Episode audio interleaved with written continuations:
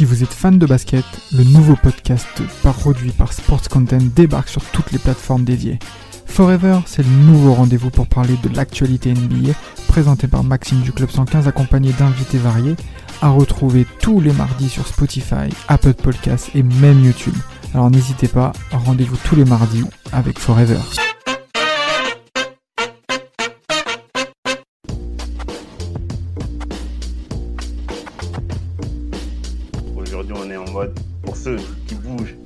Ceux qui s'y dessus. Vous voyez de ce, que, de ce que je veux parler ou pas, les gars? Ah ouais, clairement, c'est clairement, c'est clair pour moi. La mafia Quinfri, c'est très clair. Exactement, exactement. Aujourd'hui, on va être en mode rap, les gars. on va être en mode rap. On va, on va parler de rap et de bête. Et qui de mieux pour en parler qu'un mec qui a taffé avec les plus grands noms du rap français 113, Rof, DJ Mehdi, Mista Dynasty. Je veux parler de Manu Kay, fondateur de la Mafia Quinfri. Salut Manu, comment tu vas? Salut, salut, salut à vous. Ça va? Cool, on est là. Bienvenue à toi. Les gars, ça va comment vous allez? Ah, Ça va, ça va. Hein, comme bah, dit, on, est là. On a l'opportunité d'être avec euh, un pilier de la culture euh, hip-hop en France, donc euh, ça fait toujours plaisir. Hein. Honnêtement, je ne vais pas te mentir, ça, ça fait du bien. exactement, exactement. Très honoré d'avoir en plein podcast, en plein enregistrement et surtout un, plein, un, sujet qui nous a tous marqué et qui concerne en effet la culture hip-hop. Alors, le but de, de, de ce qu'on va traiter là, c'est de mettre, de mettre en lien le monde du basket, le monde de la NBA, notamment pour nos auditeurs les plus fidèles. Je pense qu'on sait très bien de quelle période on parle, l'époque 2000, l'époque où Kobe Bryant et consorts nous ont tous impressionnés. Mais au-delà du terrain de basket, le basket, c'est pas que mmh le basket et les paniers, c'est aussi tout ce qu'il y a autour. Et en effet, la culture pop est très branchée par rapport à ça. Alors déjà, Manu, s'il te plaît, si tu peux nous présenter ton actualité, qui tu es auprès de nos plus jeunes auditeurs, j'insiste. Mmh nous t'écoutons. Bah, moi, c'est euh, Manu Coudray qui est Manu Quai, de la banlieue sud de Paris, plus précisément euh, d'Orly. Voilà, j'ai commencé le hip-hop dans les années 90, notamment aussi avec le basketball. Voilà, c'est deux, ben, deux ah passions qui m'est liées. Ça fait une 25 ans hein, environ. Et euh, voilà, je suis membre collectif euh, de la Mafia Quinfri. Euh, C'était un collectif qui regroupe pas mal de groupes de hip-hop euh, qui ont été amenés au fer de lance de la scène des années 2000, comme Roth, 113, Kerry James, Intouchable, OGB, pour ne citer que.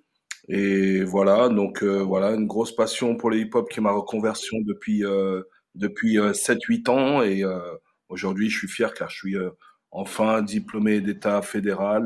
donc, je, je peux dominer dans, dans ce que j'aime. je, voilà, je suis passionné à fond et je vais continuer à, à, représenter. Bravo, Félicitations. je crois que les, mais euh, les gens, ils se rendent pas compte, de, enfin les plus jeunes, surtout quand tu disais Damas, ils se rendent pas compte de qui est Manu. Manu, moi je le connais un petit peu, il est, c'est un mec, il est humble, il est discret, donc il va pas dire, mais ce mec-là, il a taffé quand même avec des Rof et des 113. C'est lui, il les a lancés, wesh.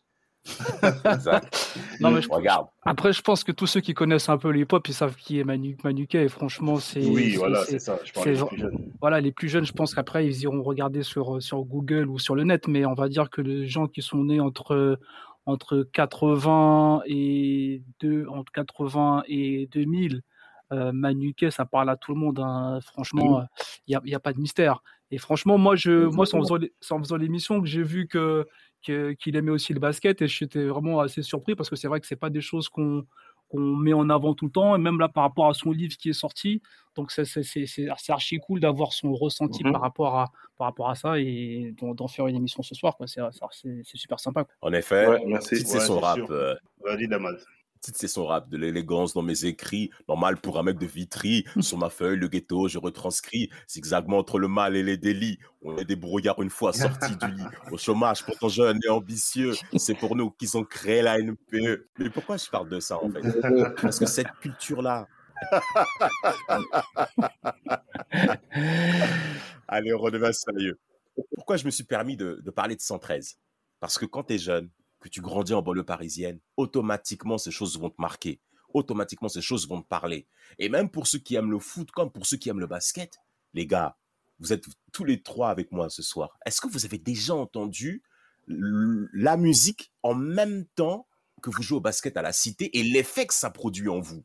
Ah, c'est important de parler de ces points. Ouais, je trouve, je trouve que tu, je, confirme, je, confirme. C'est vrai que ça donne vraiment un élan en plus. Euh, on est toujours, on est toujours un peu galvanisé quand il y a du bon son, que ça soit dans le foot, que ça soit dans le basket. Et je pense même en général dans tous les sports urbains, ça fait toujours euh, une énergie en plus euh, d'avoir du son de qualité. Et je pense que Manu, il a fait partie de pas mal d'albums qui ont vraiment bien marché parce que je pense, comme tu disais, c'est que ça parle à tout le monde. C'est les paroles, la musique qui va avec, ça parle à tous les gens de quartier. Et ça, on peut, enfin, on peut pas nier, hein, honnêtement. Euh. Ouais, c'est sûr. Ouais, c'est sûr. Excuse-moi de te couper, Polo. Quand tu joues, d'ailleurs, dans les tournois de basket, pour ceux qui font du basket, quand il y a, quand y a du bon son lourd, là, bien, bien hip-hop, franchement, c'est, c'est, on dirait que ça transforme les joueurs. Ça transforme, et quand, surtout, en plus, il y a des dunks, il y a des posters, il y a des trucs comme ça. En fait, ça crée une atmosphère générale qui fait que c'est un truc de fou. C'est vraiment un truc de fou. Le, le, le, ce que le hip-hop peut arriver à faire euh, pendant, pendant un match de basket, que ce soit dans un parquet ou en streetball. Et c'est vraiment lourd. Maintenant, Manu, comme tu as dit, toi, maintenant, au niveau rap, on va pas te présenter.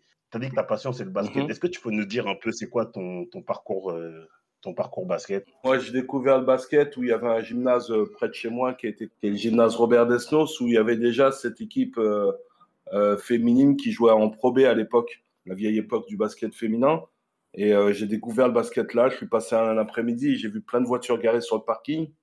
Moi, je devais avoir, à l'époque, je devais avoir 14 ans comme ça. Et là, j'ai vu, euh, j'ai vu, euh, bah, j'ai pris l'engouement pour ce, basket parce que j'ai vu du spectacle, j'ai vu qu'il y avait du monde, l'équipe féminine jouait bien à l'époque. Et puis après, quand j'étais à l'école, euh, j'ai dit c'est où on pouvait s'inscrire? Et voilà, mon premier coach, qui était Jean-Pierre Govenet à l'époque, il nous avait, chez lui, tous les, tous les Noëls, il, il mettait, il avait, c'était l'un des premiers qui avait Canal+. Et on avait suivi le All-Star Game à l'époque. Et c'est là que j'ai découvert euh, bah, Lakers contre, contre Celtics. J'ai vu euh, Magic Johnson ce jour-là jouer au basket et ça m'a ça m'a tout de suite heurté. Ah ouais.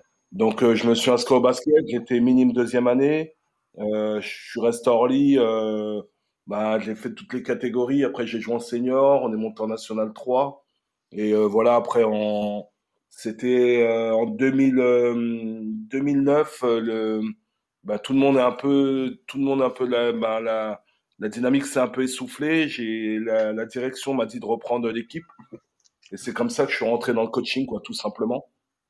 Euh, voilà, j'étais, bah, j'étais pris, euh, bah, tout de suite pris de passion. J'étais, j'aimais le goût pour l'enseignement. J'ai entraîné des petits, des grands, des, des, des moins grands. Et puis euh, au fur et à mesure, bah, en passant 2009, euh, 2010, euh, j'ai commencé à passer un premier diplôme, deuxième diplôme. Et euh, voilà, c'était éprouvant, c'était dur, mais euh, voilà, ça commençait à me plaire de plus en plus. Et puis on est monté en échelon avec euh, l'équipe parce qu'elle repartait de, de, plus bas. Et au fur et à mesure, j'ai commencé à ramener un pote, deux potes, des anciens. Et puis on est monté, puis on est monté jusqu'en jusqu'en prénat comme ça. Et puis ça m'a plu, j'ai commencé à passer trois, quatre diplômes. Et puis et puis j'ai jamais lâché. Et puis pour grandir, bah, il fallait il fallait changer de club parce que c'était un cycle.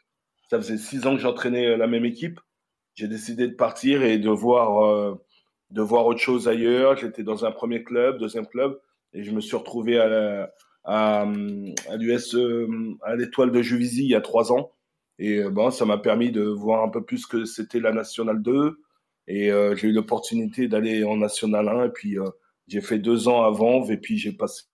Euh, en même temps, j'étais en formation pour passer mon diplôme d'État. Et puis, et voilà, c'était éprouvant, c'était dur. Je me suis accroché. Et puis voilà, ben, j'ai passé mon diplôme et, euh, et aujourd'hui, j'aspire à être, euh, aller plus loin, être dans un circuit professionnel pour connaître un peu ce qui est euh, le circuit pro, la, la Pro B ou la Pro A. Voilà. Très, très, franchement, très, bravo très pour ta persévérance, hein, Manu. Oui, franchement. Euh, ouais, Manu, je voulais savoir qui était pour toi le joueur NBA qui, t'a le plus, qui a été le plus pour toi charismatique par rapport euh, à cette urbanisation dont on parle. Parce qu'en effet, la plupart des joueurs NBA proviennent aussi bah, des milieux sociaux populaires, voilà, euh, même ouais. de, de, classe sociale et plus qui sont au niveau des États-Unis, c'est pas un secret, tout le monde le sait. Qui pour toi est le joueur NBA qui t'a le plus marqué dans ce contexte? Pour moi, c'était Magic Johnson, pour moi parce que tu, eh ben, il a instauré cette espèce de, de, de, de mise en avant du, du, meneur qui est très grand, en fait. à l'époque, c'était pas évident. Et puis la première fois que je l'ai vu jouer, et je vois un espèce de grand mec qui tripote le ballon et tout, je dis, waouh, mais il doit pas jouer pivot lui normalement. Et puis euh, ces duels après qu'il y avait avec, euh, avec Michael Jordan, tout c'est bien sûr, comme tu disais tout à l'heure, dans les années, dans ce, mythique, euh, dans ces mythiques de, de, de l'équipe de l'équipe de basket des États-Unis et ce championnat, ce championnat du monde qui était, qui était en Espagne, tu vois. Et bon, bah là, on voit l'équipe, la Dream Team. Et Magic Johnson était l'un des, des, artisans de cette équipe avec ses passes aveugles, la, façon de, de, relancer le jeu vers l'avant. Donc, c'est, c'est lui qui m'a marqué, en fait, dans les années, dans les grandes années 92, quoi. À partir de là, bah, il y a plein de choses. On a développé le jeu rapide. Je pense que c'est grâce à lui aussi, parce qu'il prenait la balle, il faisait des longues passes, euh, réception, marqué. Voilà, c'est tout un, tout un basket qui a été mis autour de lui avant qu'il arrête sa carrière, mais qui a vraiment euh, poussé avec ses, ses, passes aveugles, ses no-look passes. C'est tout ce, ce, basket autour de, de, la Dream Team et surtout de. Après, bien sûr, il y a Michael Jordan, mais moi, personnellement, c'est, Magic Johnson qui m'a vraiment. Euh, qui m'a vraiment mis en lumière. Quoi. Bah, c'est bien que tu parles de Magic Johnson et des no-look passes parce que pour moi, c'est clairement, euh, c'est vrai, tu as raison, c'est vraiment l'un des, des premiers mmh. à vraiment se servir du, du basket de rue, entre guillemets, pour l'imposer sur, des, sur, des, sur un basket plus standard, plus, euh, plus, euh, bah, plus NBA, plus dans les parquets, en fait. Les no-look passes, comme tu as dit, les passes mmh aveugles, les, les gris-gris, machin, ça, c'est des trucs qui n'existaient pas dans cette NBA-là. Et c'est clair que ouais, c'est intéressant quand tu dis que c'est Magic qui a un peu, qui a un peu commencé ça. Mais pour rentrer bien dans le sujet, là, moi, maintenant, maintenant, moi, quand je regarde le lien entre les deux mondes, j'ai et qu'on regarde un peu, quand on était petit, ceux qui faisaient vraiment, ceux qui vraiment, ceux qui faisaient vraiment les rappeurs et qui faisaient du basket en même temps, le premier mot qui m'a marqué, c'était Shaq. Shaq, il, il, a, il, a, il, a, il, a fait, il a fait beaucoup de rap. Hein. Il, a, il, a, il, a, il a collaboré avec, avec plein de gens. Ice, Ice Cube, Method Man, Redman, Biggie, Mad Dog, Mob Deep, yes, Jay-Z, tout ça. Il a fait cinq albums, je crois. Bah, c'est surtout, c'est surtout les faits aussi. Il y a aussi, bien sûr, euh, Allen, Iverson, tu vois, qui fait cette espèce de, dans les années 2000, qui met ses nattes collées, qui, qui instaure un peu euh, cette figure de la rue avec le hip-hop qui, qui mêle tout ça avec ça, l'un des seuls à lancer cette coiffure euh, où personne n'était content sur les terrains parce qu'il arrivait avec un ah nouveau look qui était vraiment de la rue. Ouais, avec euh, tous les rappeurs avaient un peu ce look. Et euh, ouais, c'est comme tu dis, euh, Chuck a fait pas mal d'albums, il a même produit des gens. Il était aussi avec, comment s'appelle, Naughty by Nature, tu, tu, peux citer Naughty by Nature, Fushnikens, mm. avec aussi euh, Tribe Called Quest, il a fait des trucs. Bah, la musique était, était complémentaire dans, pour la concentration, pour l'amusement, bah, tout ce hip-hop à savoir que les mecs de, du basket se retrouvaient souvent dans Source, ce magazine qu'il y avait aux USA. Et ce magazine est détenu par un mec, mmh. Euh, un mec qui, qui, sortait de la rue aussi, qui, qui, a, qui a, investi euh, là-dedans, mais qui a été poussé par un mec de la rue qui a dit ouais, on ferait un magazine qui s'appelle The Source où on, on réunirait euh, pas mal de trucs, d'événements de hip-hop, de basket. Ah ben, ben, tout ça, c'était complémentaire.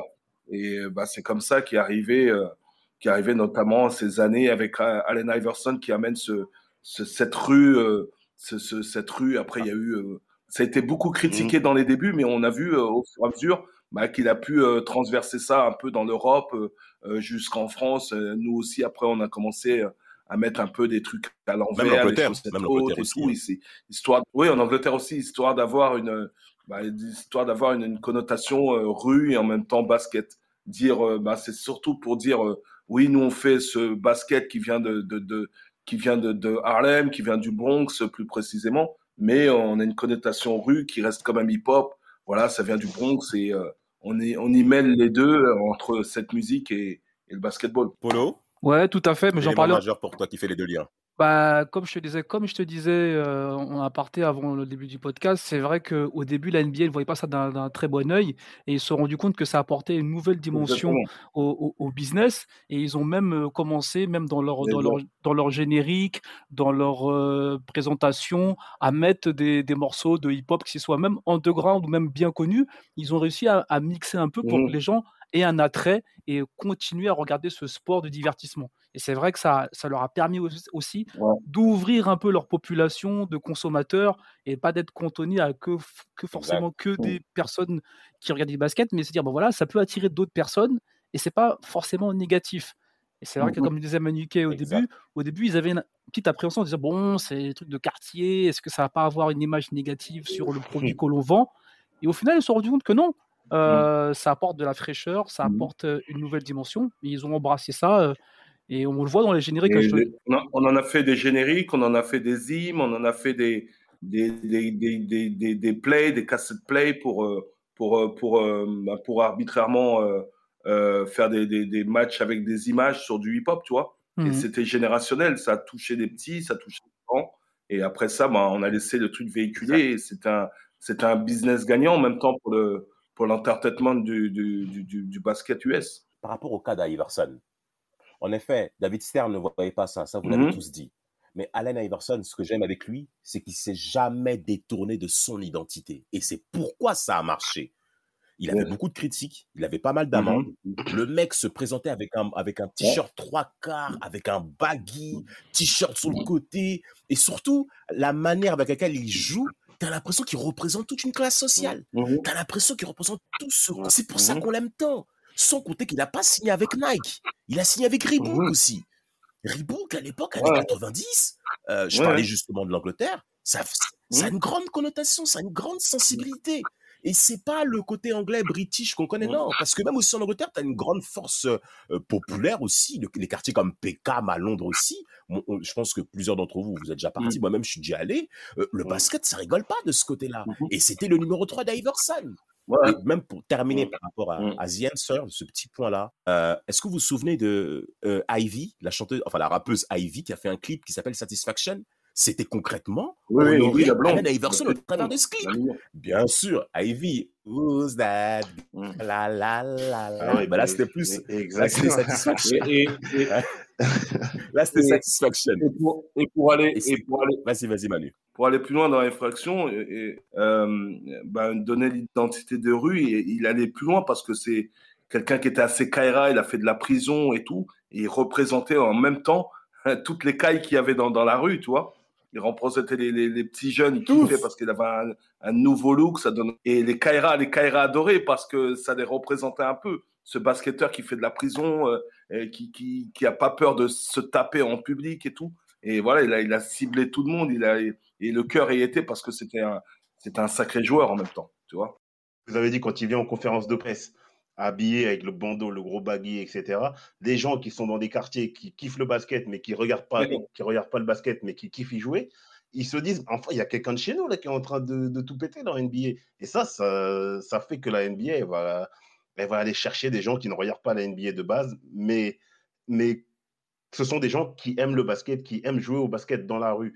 Et le fait qu'il y a des joueurs comme Shaq, comme l'a dit, comme Iverson, même des mecs comme Kobe, Ron Artest, etc. Il y en a plein qui vont essayer, qui vont faire cette. Euh, c'est tout. Ça va, ça va, ça va. En fait, ça va, ça va permettre à plein de gens qui, comme tu as dit Damas, qui viennent des quartiers populaires, de, de, s'identifier à ces mecs-là et du coup bah, de s'intéresser un peu plus bah, aux franchises, aux équipes, etc., etc. Donc pour la NBA, c'était tout bénéfice.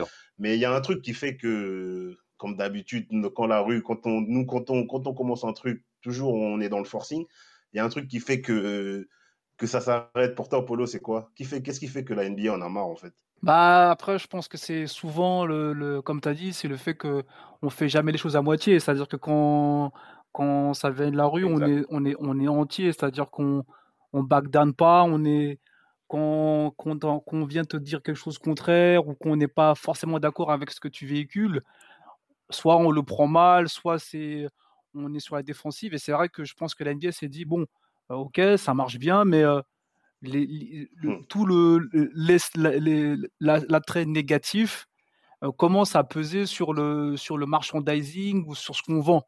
Et là, ils ont commencé à dire ok, même si ça un attrait, si ça marche bien, il faut qu'on garde quand même notre esprit de se dire que c'est quelque chose qu'on veut faire durer dans le temps et qu'on perd pas nos qu'on perd pas mmh nos, nos, nos, investissements.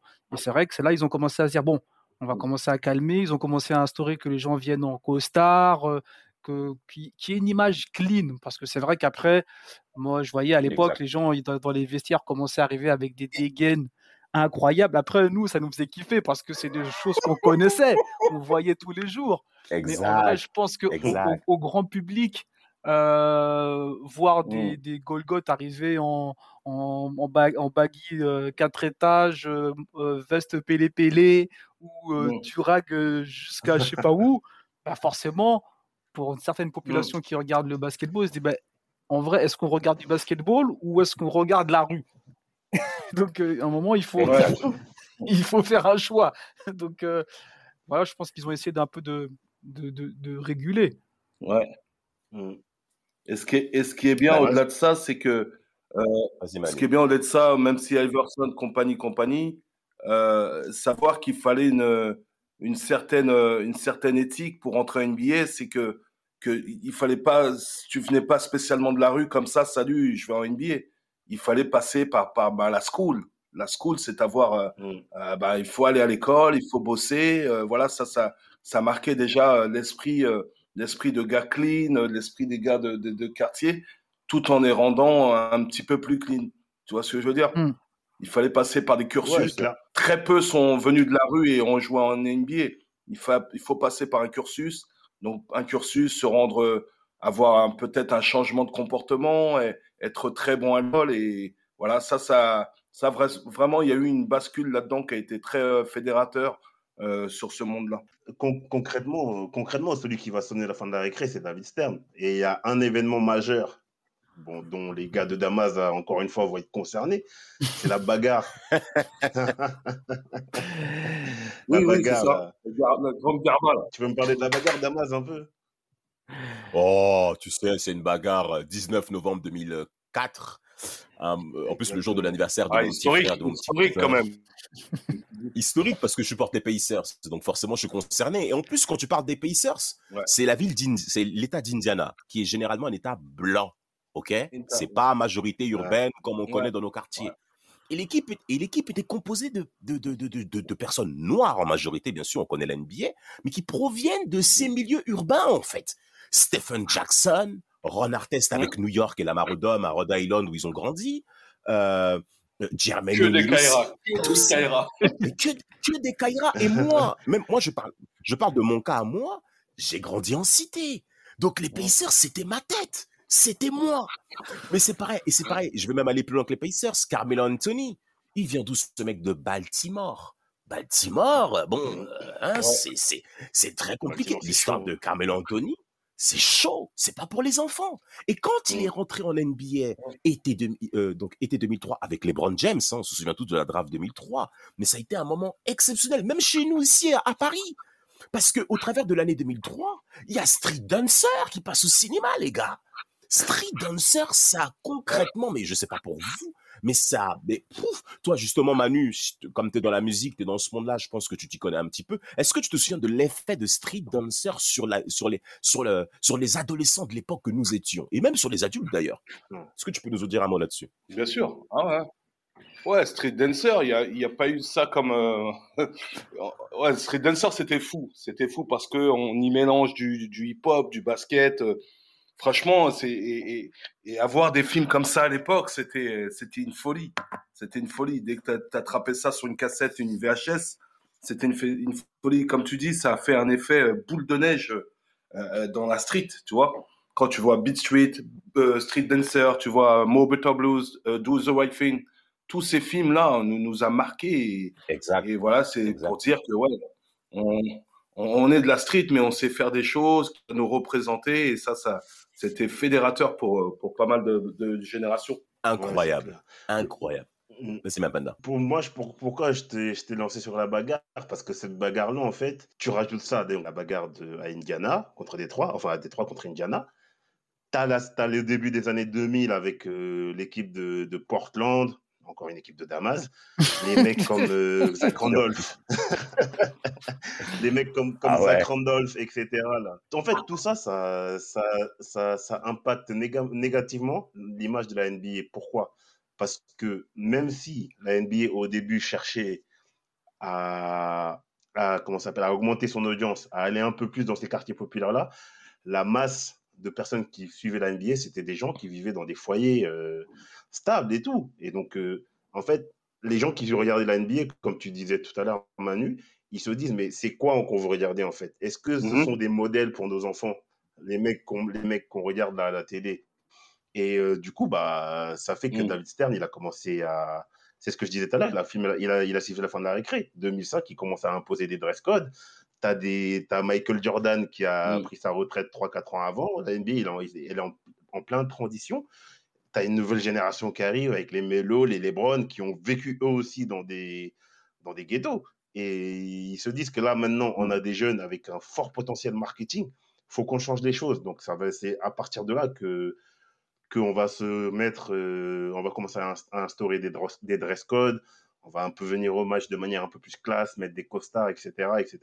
Et ça va marquer en fait euh, la fin d'une époque, mais euh, où en fait les joueurs étaient directement impliqués. Et c'est, enfin, ça sera pas vraiment la fin d'une époque, mais ça va se retranscrire de de manière différente en fait maintenant. Paul, toi, tu penses quoi? Mais genre, par exemple, tu peux dire quoi maintenant sur euh, le rapport qu'il y a entre le rap, enfin la rue, le rap, le hip-hop et la NBA Bah, je pense que comme tu viens de le dire, c'est maintenant le, le, la- le hip-hop, c'est devenu clairement euh, une Mm. source de, de, de divertissement, mais à, on va dire à côté. C'est-à-dire Mhm. que quand tu vas, après, il faut pas se mentir, quand tu vas dans les salles, euh, quand tu vas Mm. aux États-Unis, majoritairement, quand tu vas dans les salles, c'est du hip-hop qui passe. hein. Honnêtement, euh, Mm. pendant les temps morts, pendant les matchs, c'est particulièrement que du Mhm. hip-hop qui passe parce qu'on sait que c'est c'est divertissant, ça apporte une certaine, une certaine vibe quand tu, quand tu vas voir les matchs.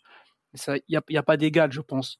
Après, comme tu viens de le dire, je pense qu'ils ont séparé le côté euh, euh, hip-hop en tant que business, en tant que image de marque. Et euh, maintenant, le hip-hop sert la NBA.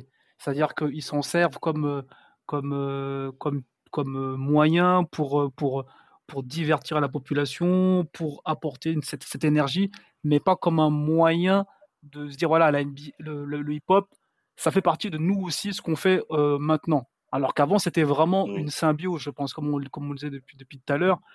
Le hip-hop profitait à la Mhm. NBA et la NBA profitait au hip-hop. Maintenant, je pense qu'il y a quand Mm. même un petit écart. Après, dites-moi si vous, si vous, si pour vous c'est pas, pour vous c'est pas comme ça que vous le voyez, mais moi je pense qu'il y a un petit écart maintenant entre ce qu'apporte le hip-hop et la NBA. Il y a, il y a une petite, euh, une petite, un euh, petite dissociation. Une petite nuance. Ouais. Ça sera à Manu d'en parler. hein. Ouais, ouais, comme tu disais, euh, tout à fait, parce que tu parlais de musique divertissement. Maintenant, euh, tu vois, dans les salles, il n'y a pas que du hip-hop maintenant, tu vois. Il y a, bah, Mm. tu peux, il y a de la pop, euh, il y a du rock. euh, voilà, on sert moins de hip-hop pour accompagner notre effet euh, basketball. Euh, parce que tout était, euh, bah, tout était, euh, comment on appelle ça?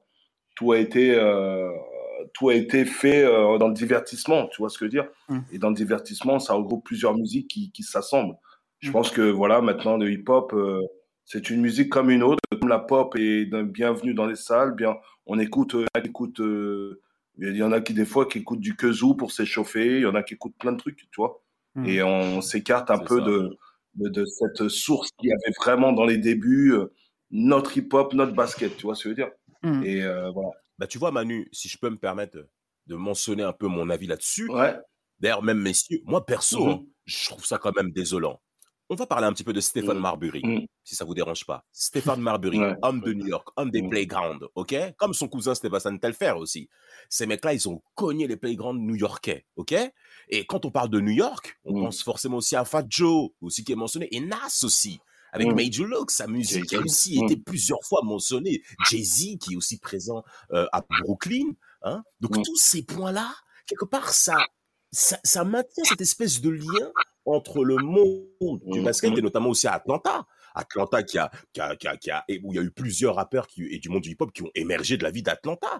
Euh, au, Phili- au Philips Arena à l'époque, il y avait Jason. Terry qui jouait là-bas, qui disait euh, au stade, enfin au stade plutôt, à la salle, euh, t'avais plusieurs rappeurs qui venaient. Euh, là maintenant, t'as même Toronto aussi qui commence à justifier avec Drake aussi. On l'a vu euh, durant toute la Mm. campagne 2019 de, des Raptors, où il Ouais. faisait, il, faisait le, le, le Nicholson euh, du côté de, de- des- des Lakers, ou soit du, du côté de New York avec, euh, il fait le même délire que Spike Lee, tu vois. Exactement, Spike Lee. Et là, Mm. en fait, tu- tu- c'est c'est le seul lien qu'on a aujourd'hui.